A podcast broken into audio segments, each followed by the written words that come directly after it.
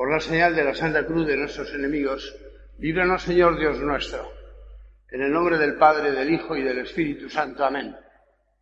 Señor mío y Dios mío, creo firmemente que estás aquí, que me ves, que me oyes.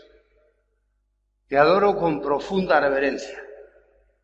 Te pido perdón de mis pecados y gracia para hacer con fruto este rato de oración. Madre mía Inmaculada, San José mi Padre y Señor, Ángel de mi guarda, interceded por mí.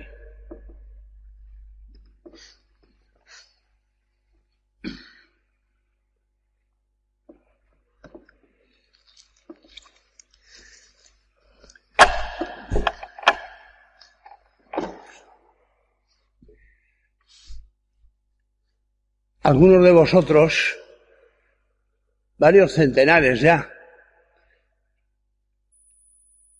me han acompañado, yo les he acompañado a ellos. Hemos tenido esa suerte, esa gracia de Dios a visitar Tierra Santa. Este año no ha podido ser.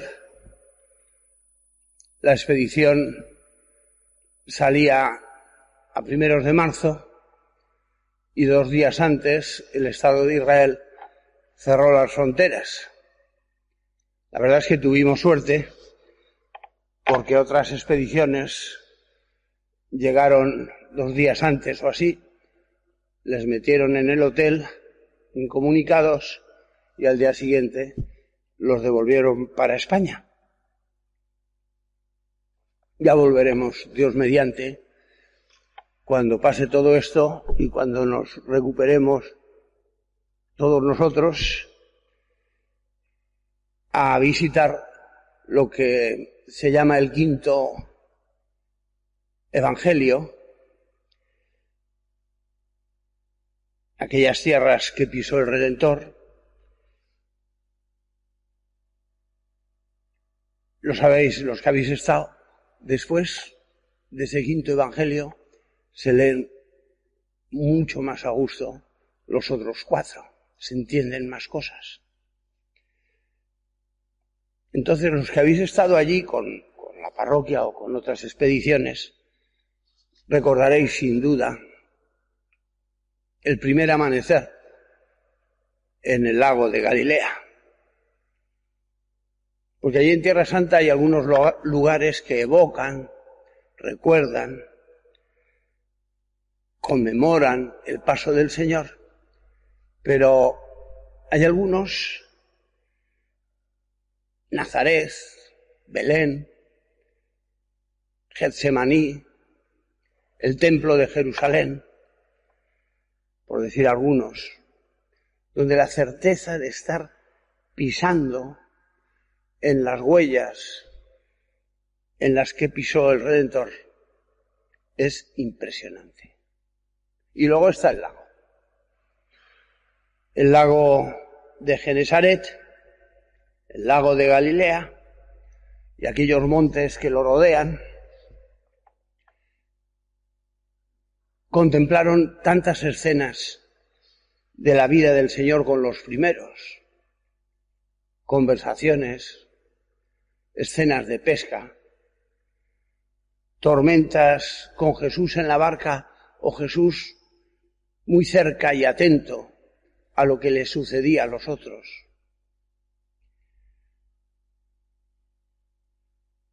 Hay en las peregrinaciones allí un momento inolvidable cuando en un barco alquilado los marineros en medio del lago paran los motores y se queda aquello en silencio y es un momento maravilloso para hablar con el Señor, evocando aquellas escenas del lago.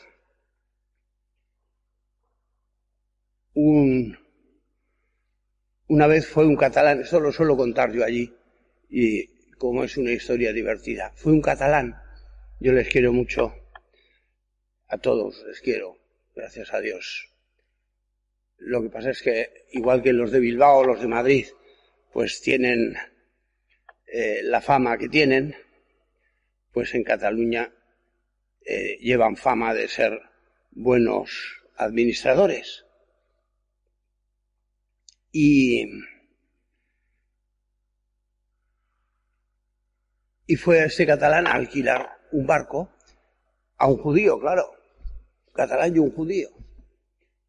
¿Y cuánto cuesta el alquiler por una hora? Pues 300 dólares. ¿Y 300 dólares? Pero si en Cataluña tenemos el lago Bañolas, que, unos barcos mucho mejores que estos, y, y, cuesta la tercera parte, por 100 dólares o menos. Y le dice el judío, pero usted no sabe lo que ha pasado aquí. ¿Y aquí qué ha pasado? Pues mire, sin ir más lejos, Jesús anduvo sobre estas aguas. Y entonces responde el catalán, toma, no, con estos precios, ¿cómo va a hacer otra cosa? Con estos precios. Bueno, pues sí, allí pasaron muchas cosas.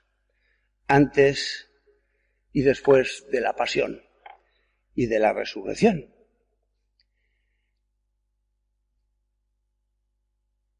En la misa del día de hoy se recoge una escena en el lago. El Señor les ha dado dos indicaciones el mismo día de resurrección. Una les indica el camino final al que tiene que llegar, Él y ellos. Me voy al Padre, me voy al Padre. No me voy a entretener aquí mucho, 40 días. Me voy al Padre. Su presencia física. Luego estaré con vosotros hasta el fin de los tiempos. Me voy al Padre. Y,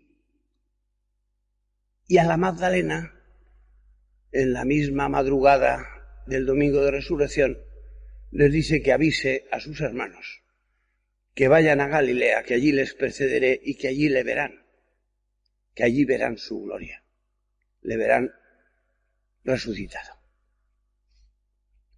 y se van a Galilea. ¿Y qué es Galilea? Es una región del norte de Tierra Santa. Galilea es donde todo empezó. Allí le conocieron, allí fueron los inicios de todo, de aquel revuelo que se montó en, en torno al Mesías. Allí comenzaron a creer en él. Allí se enamoraron de su mirada, de su sonrisa, de su doctrina. Hermanos míos, pienso que es bueno volver a los inicios, a cuando empezamos a querer al Señor. Después vino la vida, vino la juventud, o los fracasos, los aciertos, el volcarnos en las cosas en las que nos ocupamos y quizá aquel primer amor se oscureció. Volvamos a Galilea. Volvamos a aquellos inicios con sencillez. Señor, te sabía decir cosas. Me daba cuenta de las cosas que tú me pedías. Que redescubramos cómo fue aquella relación primera. Precisamente ahora que los horizontes se nos han llenado de nubarrones, que nos hemos topado con un calvario, ahora que además en estos días acaba de anunciársenos, de recordársenos que Cristo ha resucitado, nos hará mucho bien volver a Galilea. Y a lo mejor aquello rebrota. Con la ayuda de la gracia, empieza a haber un mayor encendimiento. Y Galilea es otra cosa también muy interesante. Se le llama Galilea de los gentiles. Era donde transcurría la vida de aquellos hombres. No era un ambiente religioso, eh, confesional, el templo, Jerusalén.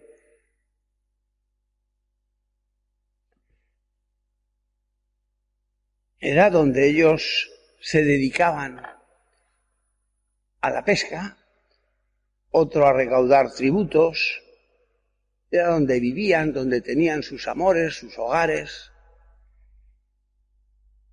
sus trabajos. Galilea de los Gentiles es un sitio donde había mucha mezcla, no eran solo los creyentes en el único Dios. Galilea de los Gentiles era un lugar, digamos, de paso, no de frontera, sí, también de frontera, de caminos que venían del oriente hacia el Mediterráneo o hacia Egipto.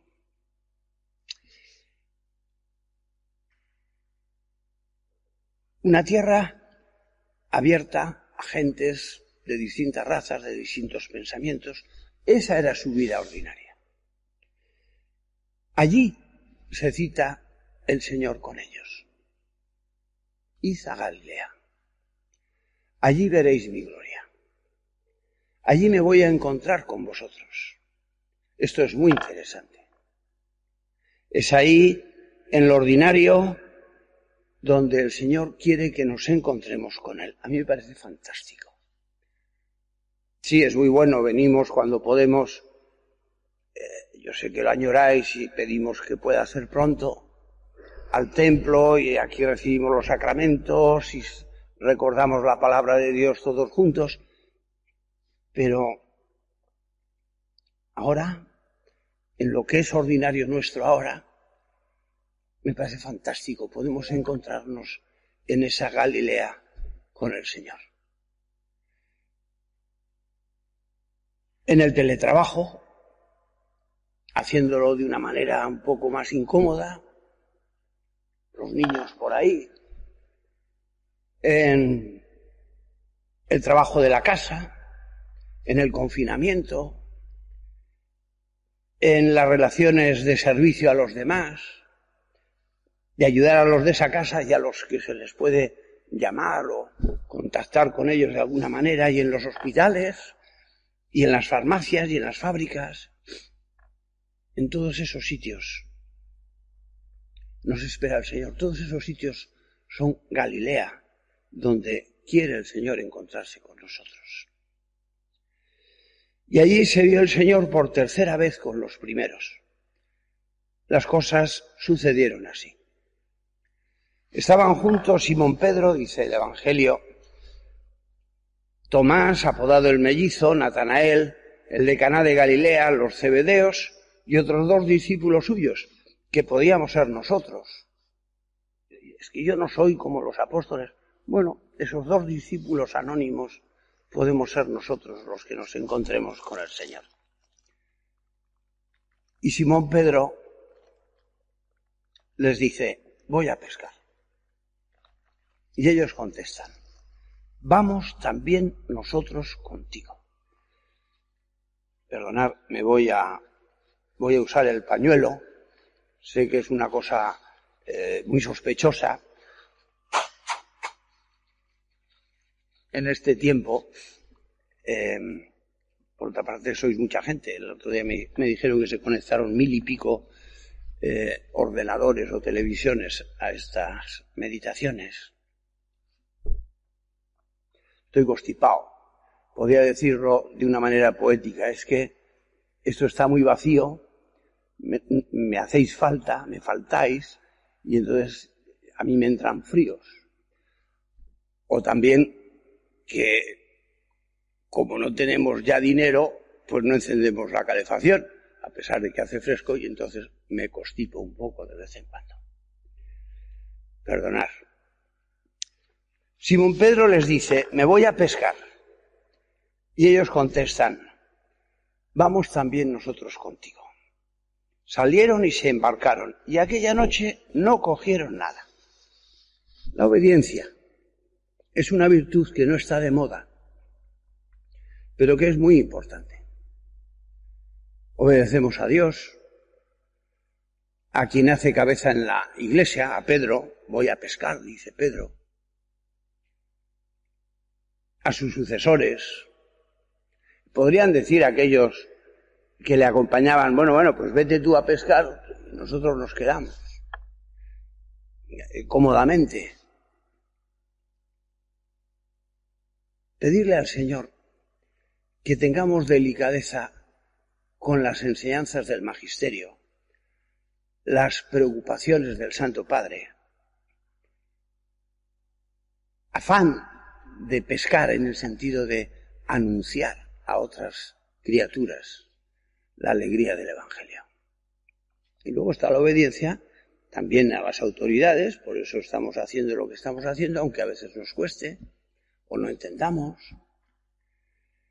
Y luego, entre nosotros, obedecernos unos a otros. Ahora que estamos más cerca, más juntos, por lo menos, que nunca, pues el marido obedece a la mujer,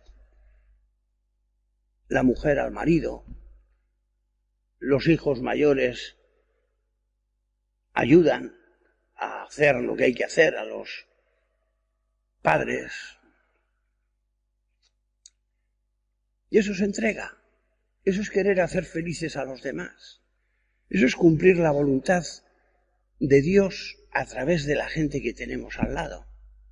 Los hijos eh, pues obedeciendo a los padres, lógicamente, siendo parte de la solución y no parte del problema, cumpliendo las obligaciones de estudio, etcétera, que, tengan que hacer, haya o no haya aprobados generales, toda esa historia que tenemos montada y que es tan difícil.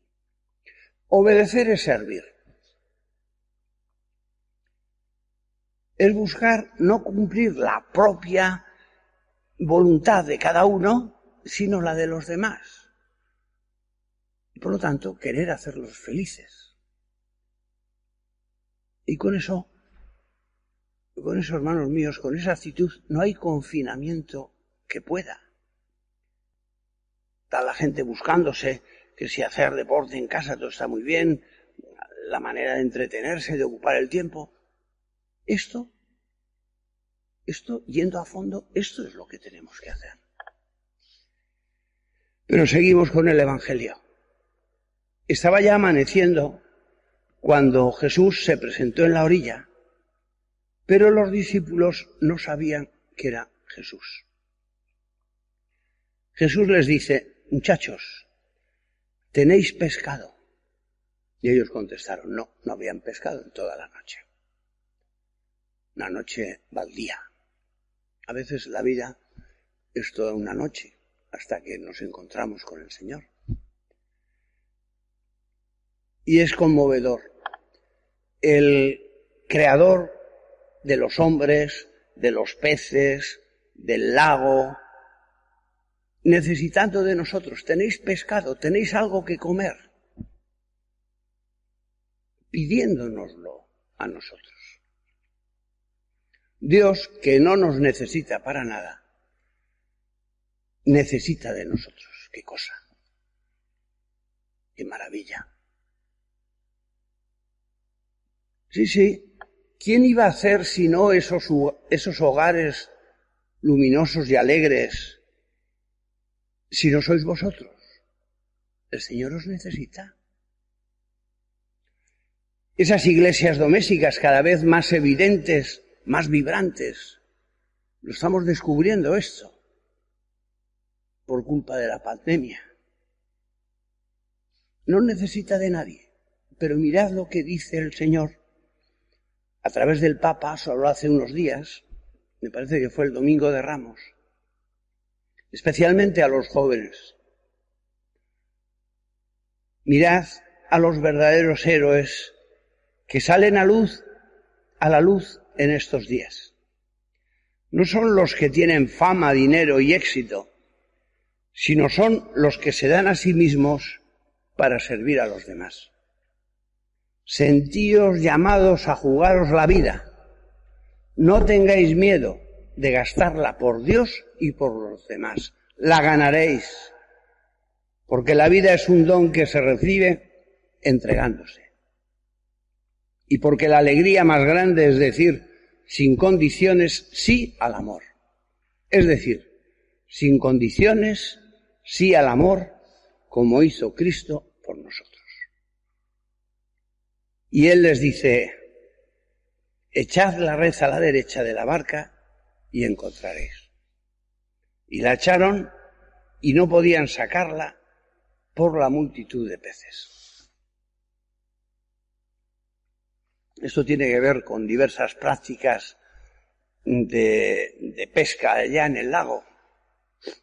Hay varios tipos, el seiné, al trasmayo, también el anzuelo que aparece en una escena en la que tiene que pagar Pedro el tributo por él y por el Señor y el, el Señor le dice echa el anzuelo. Y hay una, una técnica pesquera que es la red de veranda.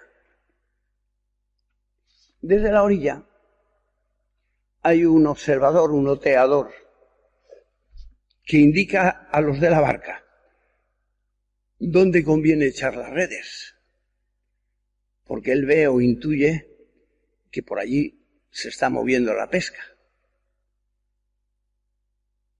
Echad la red a la derecha y encontraréis, les dice Jesús en medio de la niebla del amanecer, las primeras luces, no lo distinguen, también el Señor es el mismo, pero está cambiado, está glorioso. Y las redes se les llenan de peces grandes, 153, contará Pedro cuando sube a la barca por encargo del Señor. No podían sacarla por la multitud de peces. Y aquel discípulo a quien Jesús amaba, San Juan, le dice a Pedro, es el Señor. El amor que ve de lejos, que intuye, que busca hasta por las rendijas. Al oír es el Señor, Simón Pedro, que estaba desnudo, se ató la túnica y se echó al agua. Los demás discípulos se acercaron en la barca, probablemente estaban cerca de la orilla, pero allí en aquella ensenada donde la tradición sitúa esta escena hay unas piedras dentro del mar y hay que buscar un canalillo para poder llegar hasta la playa. Y al saltar a tierra ven unas brasas con un pescado puesto encima y pan.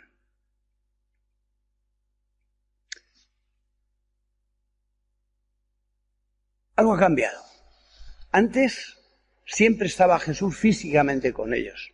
Ahora Juan, que lo ama grandemente, tiene que descubrir, tiene que reconocerlo, porque ya no está siempre físicamente con ellos, no siempre está físicamente presente, aunque está siempre allí. El Señor está siempre con nosotros. No os dejaré huérfanos estaré siempre con vosotros. Y tenemos que aprender a buscarlo en la oración. Y tenemos que aprender a buscarlo en la vida ordinaria, en nuestra Galilea, en el trato con los demás, en el cumplimiento de nuestras obligaciones. Y entonces Pedro se echa al mar. Pedro tiene una fe enorme. Él ha, tenido fallos, ha, negado al Señor, pero cree en Él.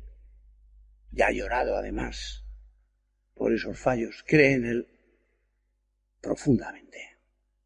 Se echa al mar para llegar antes con audacia. Terminamos. Le pido al Señor que sepamos obedecer también unos, a otros, cumplir la voluntad de los demás. Esto a alguno parece que le rebaja, pero le ensalza. Amor para reconocerle al Señor en cada momento y fe audaz para no quedarnos apoltronados en el sofá. Que Dios os bendiga. Mañana, sábado, rezaremos a esta misma hora el Santo Rosario.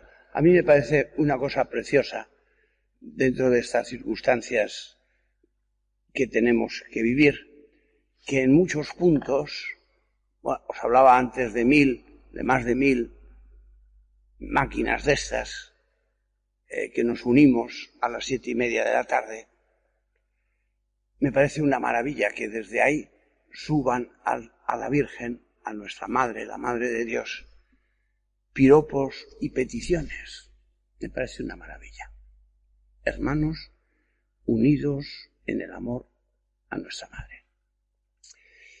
Y el domingo celebraremos la misa, la misa de, del domingo de la Divina Misericordia, ya hablaremos de eso. Y conectaremos unos minutos antes para poder rezar antes de la misa la coronilla de la Divina Misericordia. También hablaremos de eso.